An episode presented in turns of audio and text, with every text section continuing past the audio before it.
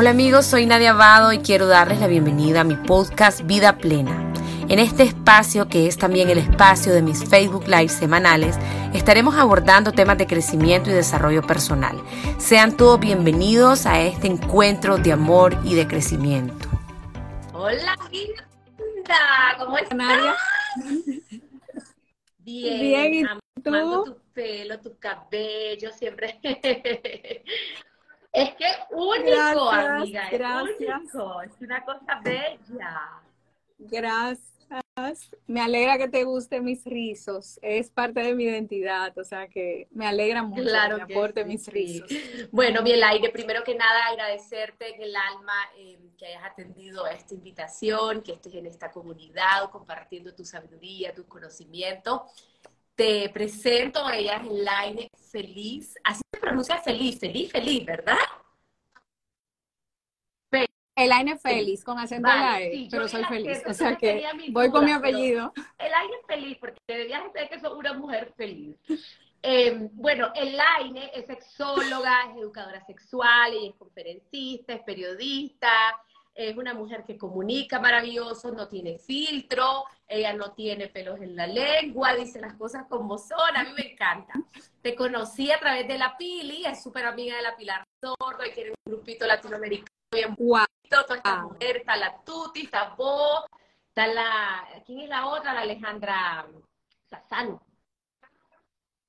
Úrsula, Alejandra Sassano, Stephanie Senfeld, está Tuti Furlan, Tania Báez, estoy yo. Todas mujeres maravillosas, creo que ya las entrevisté a toditas, menos a Tania. Así que, bueno, amiga, gracias por estar aquí y con este tema, que es un tema tabú, lo tenemos que desempolvar. Eh, fíjate que te quiero contar, Elaine, bueno, ya, ya nos vas a contar todo, ¿verdad? Pero una vez, hace un par de años, yo estaba en una fiesta eh, de amigos, pues una fiesta así más o menos grandecita, y ya para aquello de la madrugada ya todo el mundo ya andaba con sus tragos, ya vos sabés, ya desinhibidos y todo, y yo no, yo esa vez dije yo, no, no, no voy a tomar porque quiero hacer mi encuesta. Entonces ya cuando todo el mundo andaba desinhibido, yo andaba como de mes en mes, mira, ¿y vos alguna vez has sufrido algún, algún abuso sexual de alguna manera? Todo el mundo me dijo que sí, todo el mundo. O sea, te estoy hablando de hombres y mujeres, desde que es que me tocaba el, chofer de mi papá, es que el escolta, es que el jardinero, es que mi tío, es que mi primo, es que mi prima, es que mi no sé quién. Entonces, vos te das cuenta que todo en algún momento de nuestra vida hemos tenido algo y aquello está totalmente tapado. Bueno, ya no vas a contar vos. Entonces, me parece que es un tema que, que es súper importante y para mí sobre todo la parte de la prevención la prevención, no hablamos de educación sexual. Entonces, bueno, vamos a, vamos a ir por ahí, em, pero antes que nada te quiero preguntar, Elaine, eh, ¿qué te ha motivado a ser una sexóloga, a ser una educadora que no es una carrera tan común? No, no lo es. ¿Qué te motiva? ¿Qué te llevó hasta ahí? Mira, Nadia, te puedo cuento en mi libro Crisis y Liberación, que básicamente lo hice para contar mi historia y ahí revelo que mis abusos sexuales, yo fui víctima de abuso sexual dos veces, me conectaron con la sexología y me conectaron con la educación sexual porque yo quería entender lo que yo había vivido. Y yo quería que muchas mujeres y niñas, yo fui víctima, mi primer abuso sexual fue a los nueve años y el segundo abuso sexual fue saliendo ya del colegio yo quería que, aparte de entender que muchas mujeres, niñas y adolescentes pudieran también prevenir y saber exactamente qué es un abuso sexual, porque yo no sabía lo que era un abuso sexual. Yo no tenía información de que lo que había sucedido, como había sucedido sin violencia, era abuso sexual. Entonces me, me costó mucho tiempo entenderlo y decirlo, porque una de las cosas que hace la víctima es callarse en primer lugar, para no revivir lo que sintió y en segundo lugar, porque se siente cómplice cuando no hubo violencia.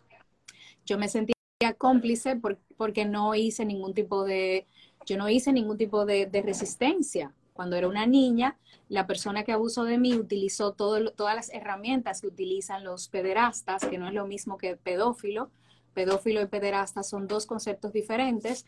Esta persona era un pederasta que obviamente hace la acción de abusar de un, de un infante y cuando lo hizo utilizó la herramienta de el convencimiento y de que no estaba haciendo nada malo, que estaba jugando.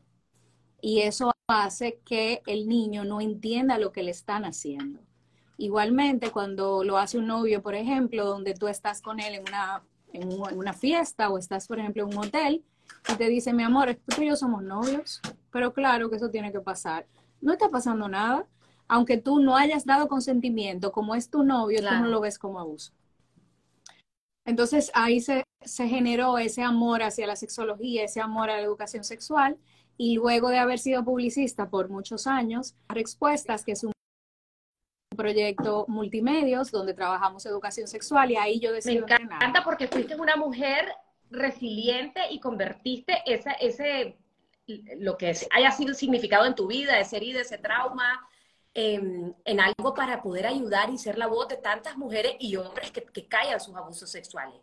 Ahorita que hablabas me pareció súper relevante y podemos iniciar con esto. ¿Qué es un abuso sexual? Porque a veces no sabemos y puede ser que hemos sido abusados varias veces y decimos, no, pues como decir, pues porque era mi novio o era mi, mi, mi, mi, mi andante así de la noche. ¿Qué es un abuso sexual?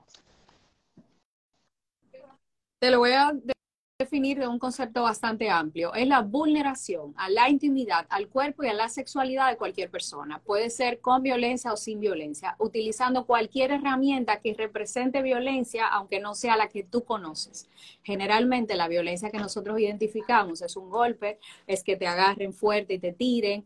Esa violencia física no siempre está en el abuso. Pero cuando no hay consentimiento de ambas partes o de todos los involucrados en una relación sexual, o la persona supera cinco años o más, si se trata de un infante y niñas, se considera abuso. ¿Qué quiere decir eso? Si un niño de cinco años tiene una relación donde hay sexualidad y sobre todo genitalidad con un adolescente, es abuso sexual aunque el niño lo haya consentido. Porque el niño no tiene la capacidad de consentir un acto sexual y la persona le supera la edad por cinco años o más. Entonces ahí tenemos que hablar de que no es un juego sexual, es abuso.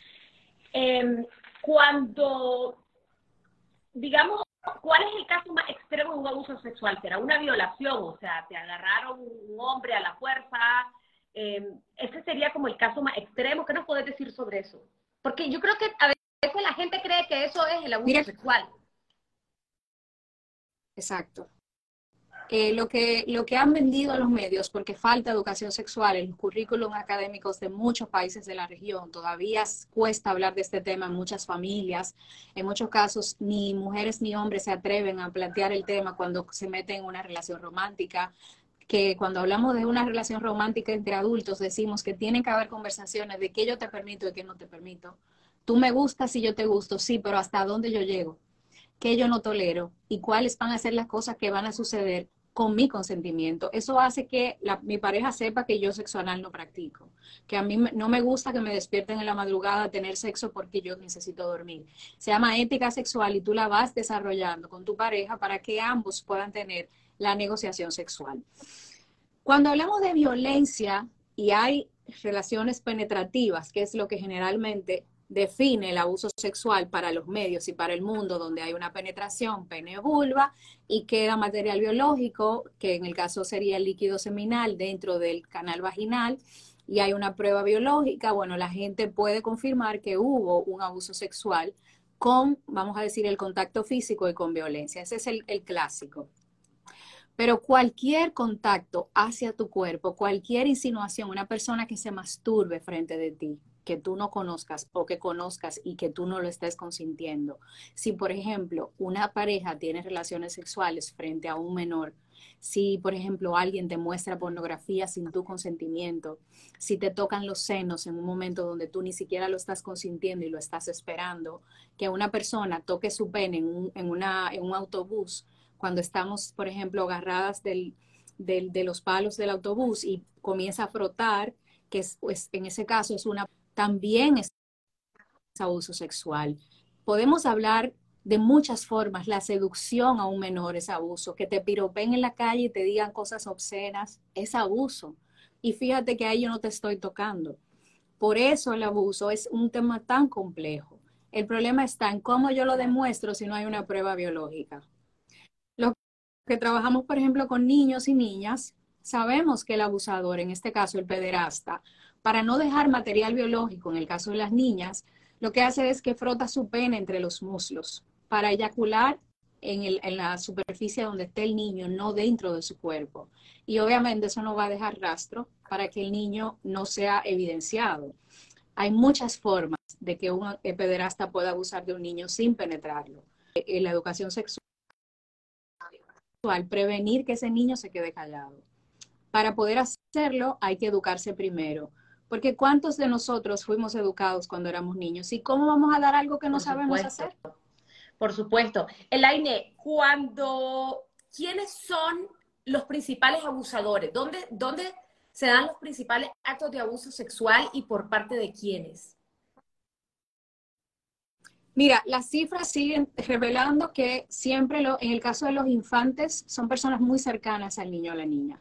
Son personas que conocen al niño o a la niña, saben cuáles son sus gustos, saben cuáles son los muñequitos que ve, son personas que saben que ese niño no ha sido educado, que ese niño se, se autoexplora, lo que llamamos autoexploración, que toca sus genitales, por ejemplo, en la sala. Es un adulto que le dice, ay, te voy a ayudar a tocar tus genitales. Y es un, es un adulto que el niño o niña quiere.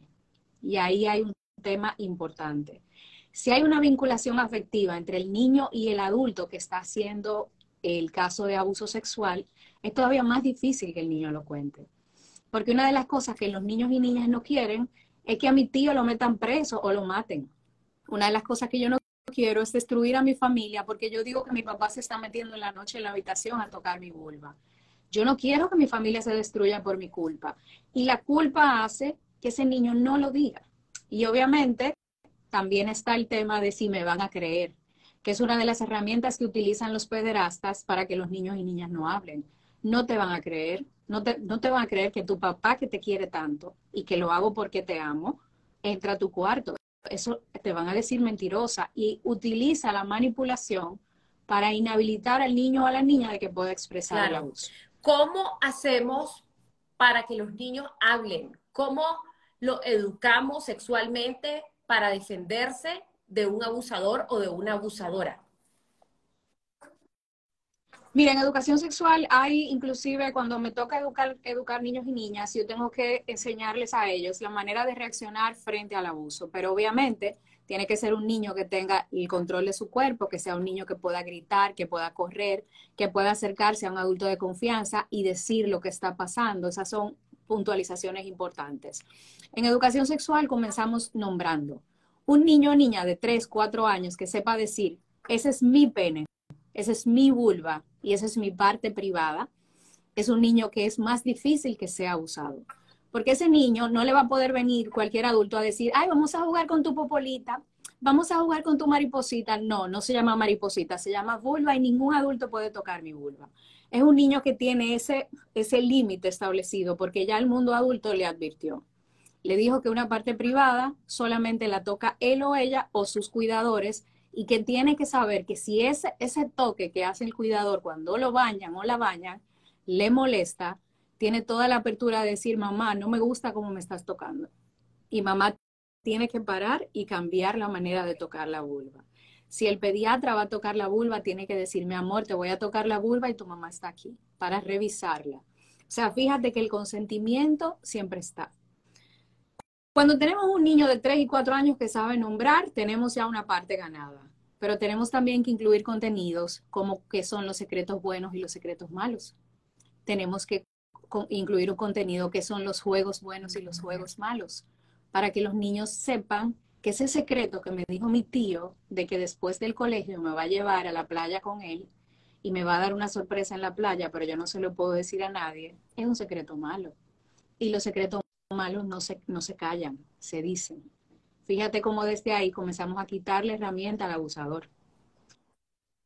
Pero para eso tenemos que educar a los niños y niñas desde que comienzan a hablar y comenzarle a explicar cuáles son los toques buenos y los toques malos. Mi amor, que jueguen con tu vulva, que es un toque bueno o un toque malo. Un toque malo, ¿y por qué? Porque es una parte privada, mamá. O sea, comenzamos a socializar el juego como también una forma de abuso porque hay niños y niñas que no saben que hay juegos que pueden vulnerar tu intimidad y creen que realmente ese adulto está jugando con la vulva, como me pasó a mí. Entonces, la educación sexual se convierte en una herramienta de primera mano para que un niño o niña, si está sucediendo el abuso, sepa cómo reaccionar. ¿Cómo se reacciona frente al abuso? Mi amor, cuando esté pasando tal cosa y te hagan una propuesta indecente, lo primero que vas a hacer es que gritar muy fuerte, muy fuerte, y se hace una actuación con los niños y niñas. Vas a decir no y vas a buscar a un adulto de confianza. Y le vas a decir que ese adulto te está haciendo una propuesta indecente. Y comenzamos a actuar con los niños y niñas. Para que sepan, si alguien le dice, mira, vamos a salir a tal sitio, yo te voy a llevar, no, y te vas corriendo y le alertas a un adulto de confianza. Los niños y niñas también tienen que saberse el teléfono de su casa, es lo, es lo más recomendable, tienen que saberse su nombre completo, tienen que saberse el nombre de sus padres, por si en algún momento tienen que salir de sus casas a buscar ayuda, puedan volver, puedan decirle al 911 o a la policía dónde viven, cuál es su teléfono para que se puedan comunicar con los adultos. Y es importante también que si alguien llama a la casa y le dice que a su papá lo secuestraron o a su mamá la secuestraron como una forma de coerción, siempre le pase el teléfono a un adulto. Eso es muy importante, porque muchas veces la persona de confianza llama con esa noticia para llevarse el niño de la casa. Excelente. Wow, buenísimos datos. Excelente, excelente, Laine. Eh, ¿Qué pasa? A ver, ¿qué es lo que ha dicho Elaine ahorita? Enseñar a nombrar las partes del cuerpo, enseñar que son partes íntimas, lo que no se debe tocar, enseñarle lo de los secretos y los juegos, eso me encantó, eso no lo había escuchado y bueno, y es algo, es que son, las estrategias del, del abusador, eh, enseñarles a gritar y, y saber sus datos personales. ¿Qué pasa si vos a tu hijo o a tu hija ya los has entrenado en esto, pero aún así no reacciona? Es decir, hay alguien que lo está manipulando, hay alguien, y a edades más grandes, de 3 y 4 años, o sea, se han oído de adolescentes, que los maestros, que el entrenador, y, y, como que cae en el juego, aún sabiendo que es malo, aún sabiendo que no se siente cómodo. ¿Qué podemos hacer con esa persona? Mira, lo más importante es entender que el abuso es un delito de oportunidad. ¿Qué quiere decir eso? Es un delito que el niño y niña no están esperando. Es una oportunidad donde Navidad, el 24, que había una cena, me quedé solo con el niño porque los adultos estaban cenando. Es una oportunidad donde me fui de fin de semana y mi hermano, que tiene la intención de abusar de mi hija, que es su sobrina, se queda con ella porque yo tuve que bajar al, lobby a buscar una llave. Por eso se llama delito de oportunidad. Eso hace que sea todavía más difícil que el niño lo cuente porque ni siquiera el niño o niña lo estaba esperando y mucho menos de esa persona. La gente cree que el abuso sucede de extraños y las cifras siguen diciendo que son personas muy cercanas y eso lo hace todavía más difícil. Lo más importante es no decirle a los niños, por favor, tienes que decírmelo, tienes que contármelo, porque si le digo eso al niño o niña, lo estoy obligando a decirme algo que quizás no está listo para contarme y si no me lo cuenta, entonces se va a sentir culpable y la culpa no va a dejar que me lo cuente. Lo importante es decirle, mi amor, me encantaría que si alguien vulnera tu cuerpo, tus partes privadas, tú me lo cuentes. Pero si no me lo puedes contar a mí, se lo puedes contar a algún adulto de confianza.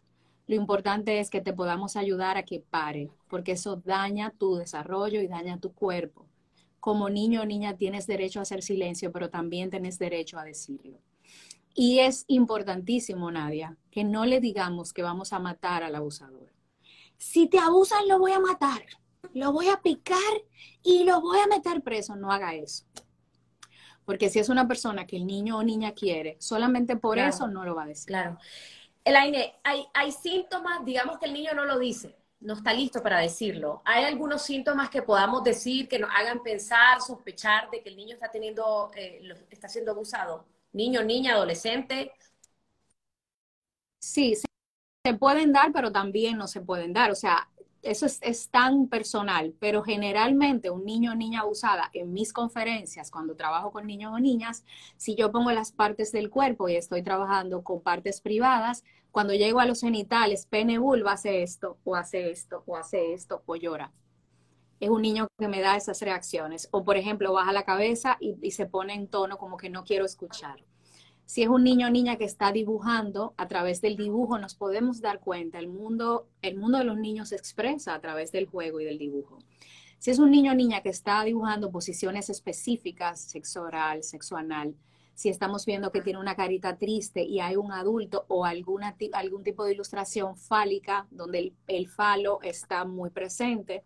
Si es un niño que, por ejemplo, le está diciendo a otros que jueguen sexualmente y utiliza la violencia, utiliza la manipulación con otros niños, son alertas importantes. Si es un niño que ya controlaba esfínteres y de repente comienza a hacerse de nuevo pipí o, comienza, por ejemplo, a evacuar fuera de, del área donde generalmente lo hacía, si es un niño que comienza a tener dificultad para tragar, o por ejemplo, tiene, de repente comienza a abstraerse y no quiere salir siendo un niño muy sociable, esos son síntomas que debemos de tomar muy en cuenta. Okay.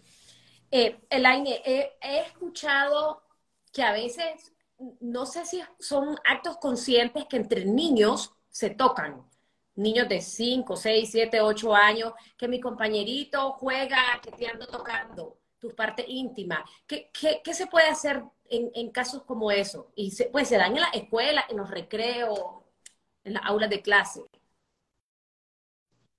Mira, Nadia, lo más importante es que todos los adultos que me están viendo compren té de manzanilla, por favor, para que se calmen. Porque una de las cosas que nosotros necesitamos es ver la sexualidad como algo natural, esperado y lo suficientemente cotidiano.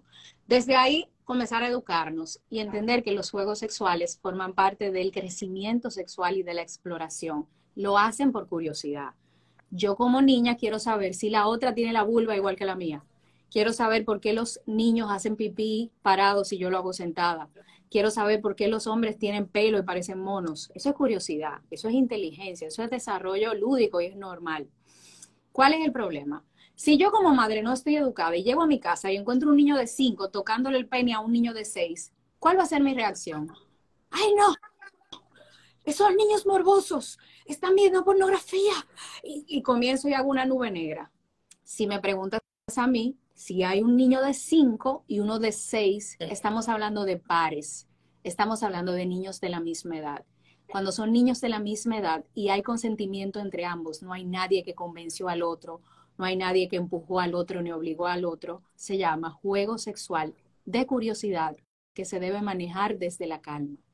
Usted llega, inhala y exhala para que derrumbe todas sus basuras mentales, suelta su cartera, vuelve y respira y le dice, mis amores, vamos a lavarnos las manos, que vamos a ver, vamos a ver una película, vamos a hacer palomitas, normal ellos obviamente se van a asustar porque ya ellos han aprendido a través de sus agentes de socialización que eso es malo lo que están haciendo y se van a asustar. Entonces, vamos a ver la película, hacemos las palomitas, pues nadie, ¿qué tal la película? Y después que la película se acabe, entonces nos sentamos. Mis amores, pero cuando yo llegué del trabajo los encontré tocándose sus genitales, cuéntenme. Ustedes saben que esas son partes privadas y que las partes, con las partes privadas no se juega. ¿Qué necesitan saber? Escuchamos. Ahí usted hace silencio. Muérdase la lengua, por favor. Inhala y exhale para escuchar. Ay, mamá, que yo vi, que me dijeron para saber cuál es la motivación del juego. Y cuando ellos te digan, ah, es que queremos saber de qué tamaño lo tiene, entonces aprovechamos esa oportunidad para responder la pregunta. Mi amor, el pene tiene diferentes tamaños, buscamos algún tipo de documental, algún tipo de gráfica que tengamos. Respondí su pregunta, alguna duda y seguimos escuchando y dejamos, como digo yo, todo el terreno tranquilo y calmado. Ya saben que cualquier pregunta que tengan se puedan acercar, que yo se las voy a responder. Y recuerden que con los genitales no se juega. Vamos a jugar y todo el mundo sigue jugando y no pasa nada. Eso ayuda a que ellos entiendan que no son malos, que no son morbosos, que no son delincuentes. Y ayudan a que cuando tengan una pregunta, ¿a quién se van a hacer? A la mamá. O sea, en ese sentido de apertura y de tranquilidad, sin juicio, sin regaño. El aire, pero no, no, no habría caso en que decir, bueno, tal vez uno de los niños ha sido abusado y como anda con el tema en su consciente, en su inconsciente sobre eso, anda tocando al otro y que eso pueda ser motivo ya no de un juego, sino de algo más, o no, o no, en tu experiencia, en las estadísticas, no lo, no lo sentiste que es por ahí. Mira, la ventaja que tenemos es que los niños no pueden ocultar las emociones y cuando los escuchamos, si hubo uno que fue violentado, lo va a decir. Él fue que me obligó, fue él que lo hizo, él me empujó, él me lo dijo. Cuando tú te sientas a escuchar, ellos mismos revelan, ¿qué pasó? Ahora, si tú comienzas, ¿quién fue? Aquí hubo alguien que abusó. Dígame. Entonces tú estás imponiendo algo que a ellos quizás le da miedo contarte. Lo importante es que tú puedas decir, recuerden, nadie puede obligar a nadie a tocar sus genitales. Si hubo alguien que obligó, necesitamos decirlo, porque esa persona está violentando el cuerpo del otro. Y recuerden que aquí hemos hablado del abuso. O sea, tú lo recuerdas, pero tú no estás culpabilizando a nadie. Cuando hay una conversación desde esa calma, generalmente los niños hablan. Y entonces ahí podemos identificar si hubo o no hubo abuso. Excelente, excelente. Em, pasemos un poquito más a niños más grandes cuando tal vez niños que son preadolescentes o son adolescentes y otra persona más grande está abusando de ellos y ellos no pueden hablar, o sea, se sienten como que no pueden denunciar. ¿Qué, qué podemos hacer en ese caso? Mira, ahí te puedo contar el caso, un caso muy frecuente. Lo más importante es entender que si estamos hablando de más de 10 años, no estamos hablando de niños, son adolescentes. O sea, adolescencia tiene una etapa importante, que es a partir de los 10 años, de 10, de 11 a 3, estamos hablando de adolescencia temprana. De, 3, de 14 a 16 estamos hablando de adolescencia media y de 17 a 19 adolescencia tardía, que es la última etapa de adolescencia. No le diga niño a un adolescente porque lo está ofendiendo. Es como que tú a mí me digas doña. O sea, no. O sea, ¿me entiendes? Es como respetar las etapas. Entonces, generalmente los niños de 9, de 8, que están ya terminando, que están en la última etapa de la infancia, les llama la atención la pornografía y ya están en contacto con pornografía. Eso lo dicen las cifras. Muchos adolescentes se aprovechan de eso y saben muy bien que como los niños y niñas tienen curiosidad, ¿qué hacen? Los acaparan por ahí y le muestran pornografía y les dicen que imiten cosas de la pornografía y eso es abuso. Solamente mostrársela ya es abuso. Pero ¿cómo ese niño lo va a contar si ese niño quería ver pornografía? O sea, fíjate qué intrincado está ese caso y es muy frecuente. ¿Cómo yo se lo puedo sacar a un niño? Tengo que primeramente educarlo y explicarle que si hay alguien que le está mostrando pornografía, ya solamente eso es abuso desde ahí yo comienzo a alertarle de que lo que pasó no fue tan inocuo como él lo pensó. Y comenzar a cambiar el pensamiento de que eso no fue un juego, eso fue abuso. Pero ¿cuántos adultos se sientan a hablar de estos temas y a explicarle que un piropo Ay, pero tú sí estás buena, una niña de cinco años. Ay, pero mírate la caderita que tú tienes. Tú tienes un cuerpazo. Ay, pero tú, los hombres se van a volver locos. Eso, eso es abuso, porque una niña no está pensando en eso y no tiene el entendimiento para ese tipo de cosas. Entonces, espero que te haya respondido porque es una pregunta muy amplia. Sí, totalmente. Elaine, hablabas entre adultos, entre la pareja, o sea, cuando me, me fascinó y lo anoté aquí, la ética sexual, para los que entraron tarde en la pareja, hay que tener códigos de, conducta, pues de ética sexual. No me levantes la madrugada que estoy dormida, no me gusta el sexo anal, no me gusta tal cosa. Em, cuando tu pareja te fuerza, eh, te fuerza, te fuerza a hacer esto, ya estamos hablando de un abuso. Claro, porque todo lo que tú no lo que tú no consientes o que tú haces por coerción o manipulación es abuso. O sea, aunque, aunque tengan 20 años de casado y 15 hijos. Es que yo no quería tener sexo, es que yo lo hice para complacerlo, es que él me amenaza de que si no se busca otra, es que me dijo que si yo no hago un trío y yo no me, si yo, por ejemplo, no me voy con una chica y él me ve teniendo sexo con ella porque esa es su fantasía, él literalmente entonces no me va, no me, no me, no me va a ver como una pareja atractiva. O sea, se utilizan muchas maneras de lograr que las cosas sucedan, aunque yo no quiera que sucedan todo eso es abuso. Entonces, cuando tú le preguntas a la víctima, que es una víctima, ¿cómo te sentiste? Mal.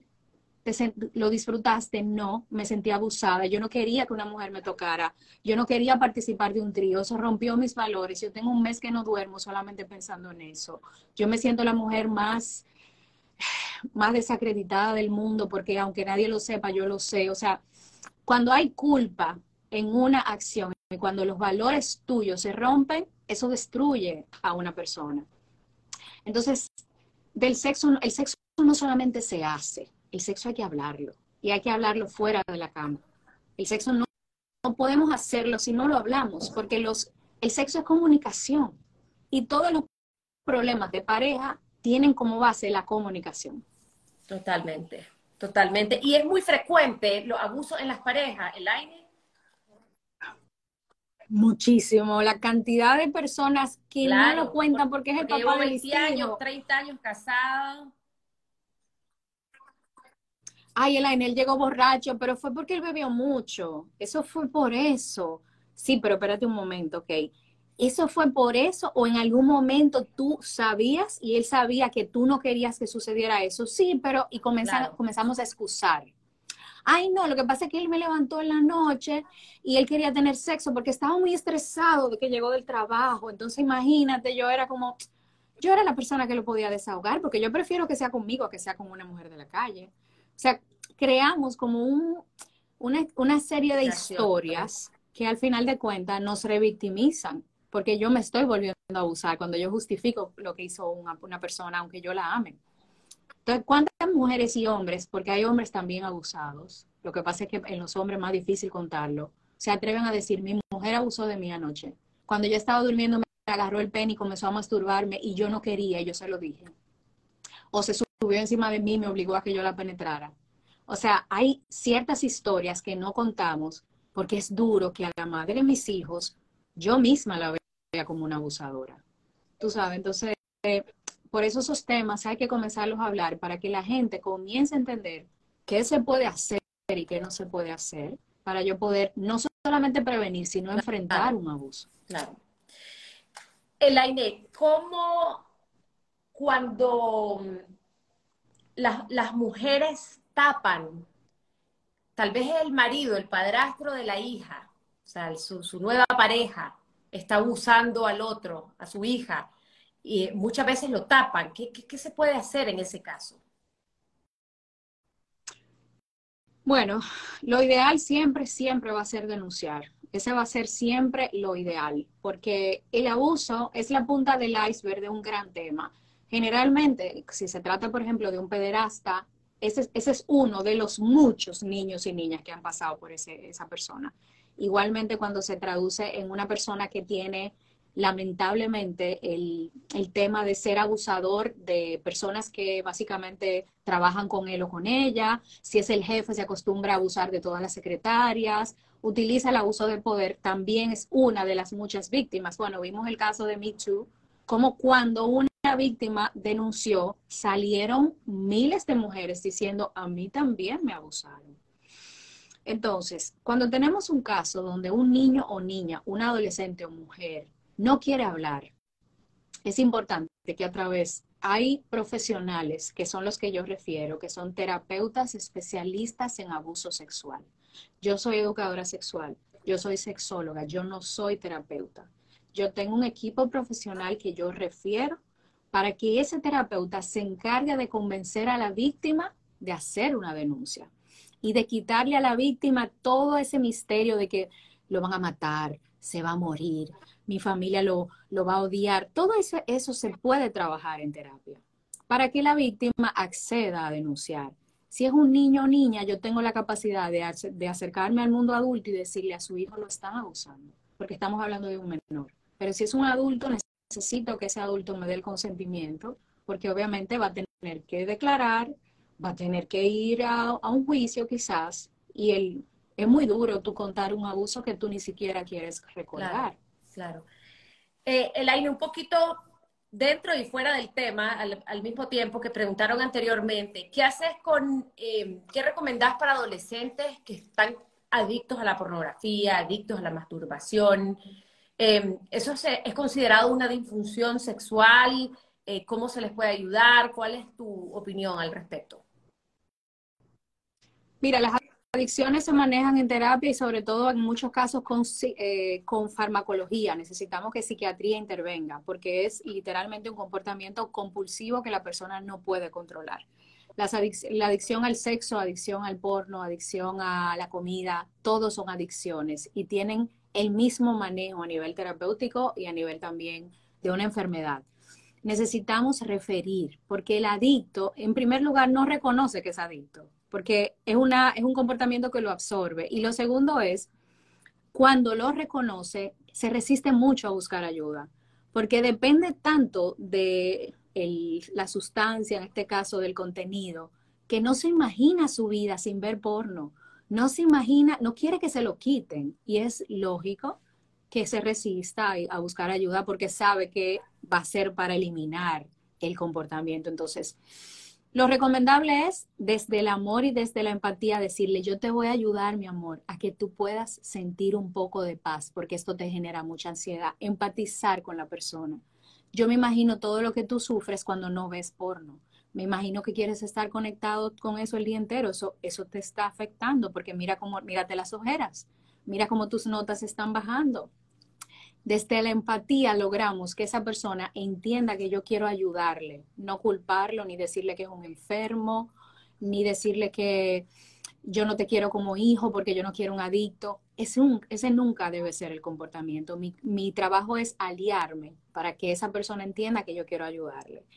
Buscar ayuda es importante, profesionales, porque la adicción a veces necesita medicación para poder calmar ese cerebro cuando tenga el síndrome de abstinencia que va a querer la sustancia, va a querer consumir el contenido y necesita una ayuda, pues hay profesionales que se encargan de eso. Y sobre todo educar sexualmente, porque un adolescente educado va a necesitar menos ver porno. Excelente. Elaine, un abusador, en el fondo, ¿por qué abusa? ¿Porque fue abusado? ¿Porque tiene trastornos mentales? ¿Por qué? Es como tú decir, un feminicida, ¿por qué mata? O sea, o sea es una pregunta muy abierta. Los, los estudios y, los, todo el material que uno tiene que leer habla de que en muchos casos reproducen el dolor que vivieron en sus infancias. Los adultos se construyen en la infancia. Por eso es tan importante proteger las infancias para no tener que armar adultos rotos.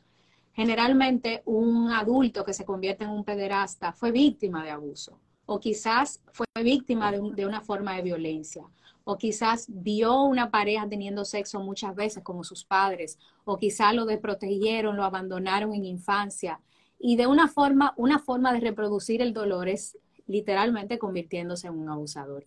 Esa es una de las tantas explicaciones, pero hay trastornos de personalidad, hay personas que tienen un trastorno que básicamente se traduce en causarle dolor a los demás, hay muchas explicaciones para que una persona justifique que le va a hacer daño a otra. Y el abuso es uno de los daños más profundos porque estamos hablando de la intimidad de, las personas. Y se dice que el abusador generalmente es una persona, bueno, que pasa desapercibida, que es muy carismática, muy aquí con la persona, muy, o sea, no, no, no, no lo vas a notar, ¿cierto?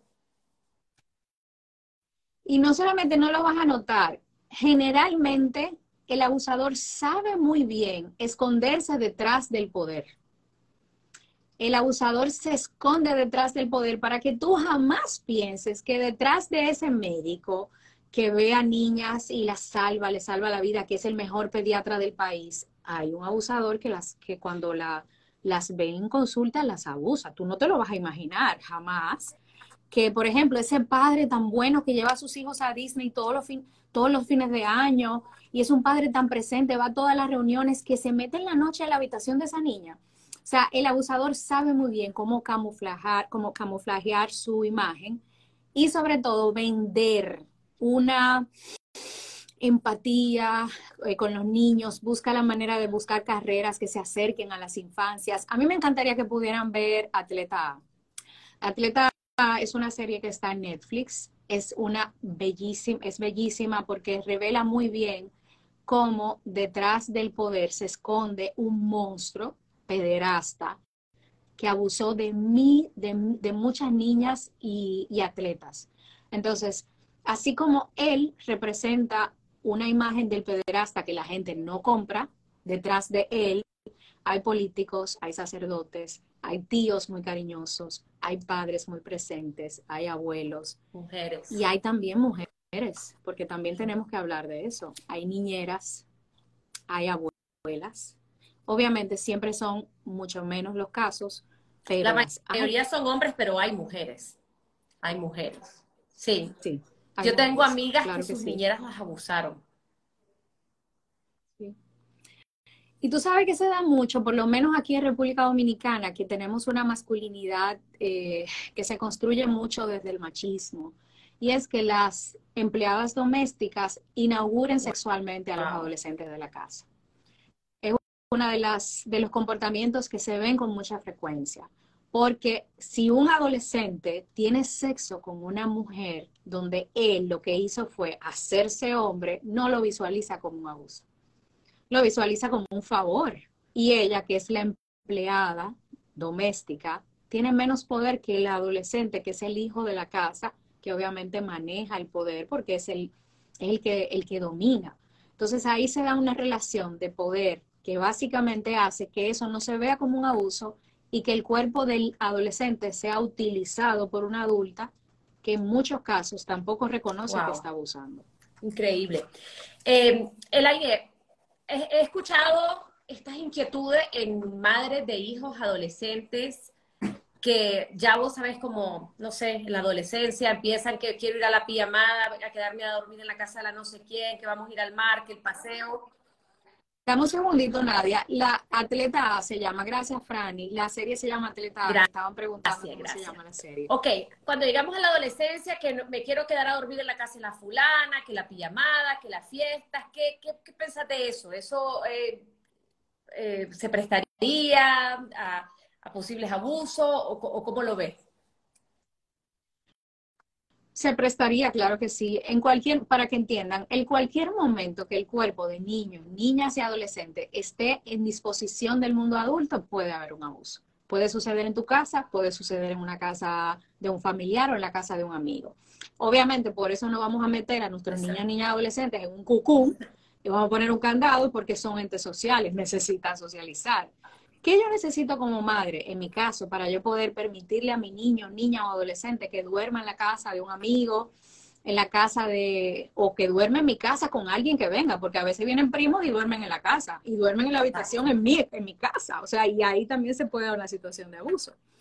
Lo primero que nosotros recomendamos es que los niños, niñas y adolescentes no duerman con nadie en su cama. Lo más recomendable es que duerman, eso es lo más recomendable, obviamente no se puede dar en todas las clases sociales, tenemos una situación limitante porque hay gente que duerme todos en la misma, en la misma habitación por una serie de vulnerabilidades económicas. Pero lo recomendable es que cada niño, niña, adolescente duerma solo en su cama. Si llega abuela, tío o primo, hay que buscarle un colchoncito, hay que buscarle, pero no con el niño. Porque hay mucha gente, ay, duerme con, duerme con Mario, ay, sí. No, eso es lo más importante. Lo segundo es, cuando educamos a los niños, niñas y adolescentes, estamos ayudándoles a que puedan defenderse, identificar el abuso, aunque estén sin mí.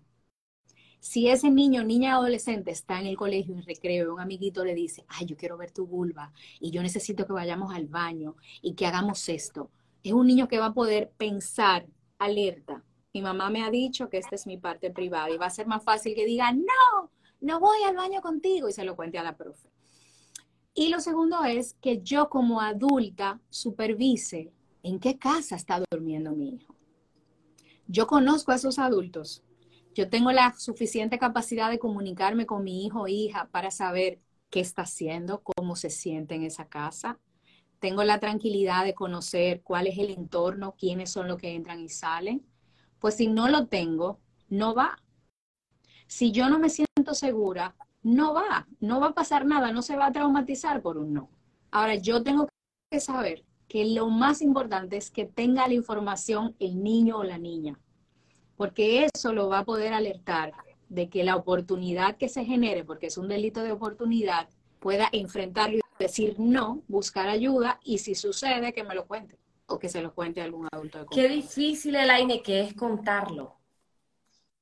Mira, si me lo dices a mí. te voy a, te voy a contar mi experiencia y la voy a contar acá lo que a mí me pasó. Vivía yo en tu país, en República Dominicana. Tenía casi nueve años y mi mamá tenía una pareja de amigos que eran sus mejores amigos. Entonces, una noche, X, no sé, por el un sábado, me dice mi mamá, te voy a llevar eh, a la casa de ellos, te voy a dejar ahí durmiendo en lo que nos vamos a la fiesta y cuando ya regrese, no sé, dos de la mañana, ponele, te llego a recoger y nos vamos de regreso. Entonces nos fuimos, em, ella tenía, la, la, pareja tenían dos niños como de mi edad y el marido de ella. Entonces me dejan durmiendo, el marido se queda cuidándonos a todos y mi mamá se va con ella, ¿ya? Me dejan durmiendo en el cuarto de los niños y a mí me ponen un colchón en el suelo y ellos dormían como en un camarote. Entonces ya pues, ya, no sé, jugamos y qué sé yo, ya no vamos a dormir, yo me acuesto en mi colchón y ya. A esa hora yo ya dormida, yo siento que alguien está encima mío. Y a esa hora el aire era el papá de ellos. Mira, yo lo cuento, no me da pena contarlo, porque no vamos a callar estas cosas y porque nunca sabes, eran los mejores amigos de mi mamá en ese país. Y yo siento al hombre encima. Y mira qué sinvergüenza el hombre que al lado en el camarote están sus hijos. Y el hombre se me acerca y me dice que no dijera nada, que no dijera nada. Y ahí se quedó, honestamente yo lo laguneé, no sé qué pasó. Años después, en terapia, con mi terapeuta, me dice, ¿querés saber lo que pasó? Y fuimos y pues no hubo, no hubo penetración, no hubo nada, pero tuve al hombre encima, no sé, me imagino que él eyaculó, no, no me acuerdo, lo bloqueé, pero sí pues. Y, y era en esa oscuridad y él me decía que no dijera nada. Y nada, seguro, ya no me acuerdo, seguro mi mamá llegó en la madrugada y ya nos fuimos y ya. Nunca se lo dije a mi madre, nunca, hasta que yo tuve como 25 años. Y eso fue cuando yo tenía nueve. No me pregunté por qué no se lo dije, no sé, me daba pena, me daba miedo, no me iban a creer. Y yo pues con, herramientas a esa edad y nunca lo dije. Entonces lo, lo quiero contar porque vos jurás que dejas a tus hijos en la casa de tus mejores amigos un par de horas y ya. Nunca sabes. Y tampoco sabes si tus hijos van a hablar o no van a hablar. Y por ejemplo, en tu caso, mira lo que tú me dices, no hubo penetración, pero, o sea, el tema de si hay o no penetración define si hubo o no violación. No, es que inmediatamente, claro, inmediatamente un adulto se sube y hace cualquier tipo de comportamiento que tiene que ver con lo genital o lo sexual. Estamos hablando de abuso. Y fíjate lo importante que tú me dices, no me preguntes por qué no lo dije. Yo te puedo asegurar como víctima de de, o sea, de abuso sexual, que una de las cosas que hace tu cerebro para protegerte es que lo mete en un archivo muy atrás, donde ni tú misma te acuerdas. Tú hiciste algo que es literalmente sublimar lo que estaba pasando. A mí me pasaba que cuando la persona me estaba tocando, yo comencé a imaginarme una escena de muñequitos. Y la recuerdo perfectamente porque eran mis muñequitos preferidos yo comencé a disociarme, se llama disociación, para que mi cerebro pudiese enfrentar eso que me molestaba, me asqueaba y, era feo para mí. ¿Qué hace eso? Que yo logre olvidarlo y en algún momento de mi vida esa, esa escena, como tú dices, va a salir en terapia. En el caso mío, salió con una serie que yo vi y eso me detectó, o sea, yo comencé a llorar de una forma porque eso abrió una caja de Pandora. Pero ¿quién, exacto, disociación, pero ¿quién te va a creer si no hay una prueba de semen en tu vagina? ¿Quién te va a creer 15, 20 años después? Porque es tu palabra contra la del abusador. Y es el mejor amigo de tus padres. O sea, fíjate el poder que hay ahí. Entonces, por eso es tan complejo este tema. Sí, complejo, complejo. No sé si hay algo que no hayamos tratado del aire que sea, bueno, este tema da para, pero ya pues no quiero abusar mucho de tu tiempo. O sea, alguien que tenga alguna pregunta lo puede poner por ahí. Y si hay algo en tema de prevención, prevención, que no hayamos mencionado. Bueno, yo pienso que tenemos que hablar de que los varones tienen el mismo igual de por ciento de ser abusado que las niñas. Los adolescentes también eh, son víctimas de abuso, aunque sean varones. Nosotros generalmente protegemos más a las niñas, pero los varones también son abusados y son abusados a veces de una manera muy burda, porque hay chicas que son muy manipuladoras. que una chica le mande la foto de su vulva a un adolescente por WhatsApp y le diga que si él no mete mano, ella va a decir que él es gay, es abuso. Yo quiero que ustedes sepan que son muchos los adolescentes que reciben videos, fotos y mucha manipulación de chicas para que se inicien sexualmente y ellos no están listos. Que un adolescente se ha llevado a una trabajadora sexual por su padre, tío o abuelo para que se inicie sexualmente, para considerarlo un hombre, entre comillas y corchetes, es abuso. Entonces necesitamos que se entienda que los varones también son vulnerables y que no solamente debemos enfocar los cuidados en las niñas y en las adolescentes, porque tienen mucha probabilidad y el gran problema es que por la masculinidad es muy difícil decir, decir un, un varón, ah, yo fui violado, yo fui abusado, le cuesta mucho. Y más cuando es abuso de un hombre. Cuando es abuso de otro hombre todavía es más difícil. Sí, qué increíble. Sí, no, y ahora con el mundo digital, o sea, lo de las fotos y todo lo que estás diciendo, pues en los tiempos de nosotros ni, ni el Internet existía. Pero sí, es una realidad. Yo creo que en conclusión, el AINE, como lo ha dicho, es mucha comunicación, empoderarlos, darles las herramientas desde niños, normalizar la sexualidad, como nos decís vos, en el sentido de que estas son tus partes, estos son los nombres, esto es lo que tenés que hacer. Me encantaron las herramientas. No, taparle los ojos, por favor, Nadia. Cuando salga una persona besándose, no le tape los ojos a los niños. Ah, no se pone histérica. Es un beso. Por favor. O sea, esa actitud hace que digan, pero con esta loca yo no puedo hablar pero y que mira cómo se pone mi mamá, o sea, mi mamá es una persona con la que yo no puedo ni siquiera comentarle porque mira que ella se pone histérica. Entonces, ahí veo muchas preguntas de cómo educar a los niños y tengo un webinario gratuito que pueden ver. Solamente tienen que entrar a mi perfil y ahí está el enlace que hice justamente el sábado pasado de cómo proteger la infancia y sobre todo la sexualidad de, la infancia. Lo pueden ver en mi perfil. Este, el aire, eh, lo que acabas de decir ahorita me parece súper importante porque sí, claro, si nuestros hijos nos miran, que estamos friqueados con ese tema, que somos cerrados, que no hablamos, o sea, es peor, estamos cerrando el hilo de comunicación, no va a haber forma. No, y el, tema de que esa canción de Bad Bunny, que Bad Bunny acabó de, mira, no me escuches a Bad Bunny, porque ese es el anticristo. O sea, ay no, y el, muchacho asustado porque le encanta Bad Bunny, pero se tiene que poner audífono para cantarlo porque él sabe que con mamá no puedo hablar de ese tema. O sea, bajemos un poco ese adultocentrismo, pero acuérdese cuando usted bailaba lambada y oía al general. Y dele para atrás para que usted se acuerde que usted también tuvo un novio escondido, que usted se dio un besito debajo de la mata, eh, escondido en su casa, para que se acuerde lo que se sentía tener 12, 13, 14, 15 años y comencemos a mirar la edad con un poquito más de empatía. Me encanta, me acuerdo de esos tiempos. Eh, Elaine, ok, ¿tenés ese webinar? ¿Tenés algún curso, algún taller, tu libro, dónde lo encuentran? Sí, mira, tengo el curso de padres de educación sexual, que es un curso que hice precisamente para darle a las familias todo el material que he aprendido. Ahí eh, para mí es, es una joya, yo de verdad es uno de, de mis productos preferidos y justamente en las personas que ven el webinario pueden acceder al curso con un precio de oferta. Eso para nosotros es un regalo porque las personas que pueden ver el webinario significa que les interesa el tema. Así que las personas que quieren pueden entrar al webinario y pueden aprovechar la oferta que les damos cuando lo vean. Tengo mi libro, Crisis y Liberación, que está disponible en Amazon. Lo pueden buscar y ahí está mi historia y obviamente ahí puedo ilustrar a mucha gente para que pueda identificar qué fue abuso y qué no fue abuso. Y además de eso, eh, voy a tener un webinario gratuito también para hablarle a los padres y adolescentes. Va a ser este sábado. O sea que si quieren entrar, también lo van a poder hacer.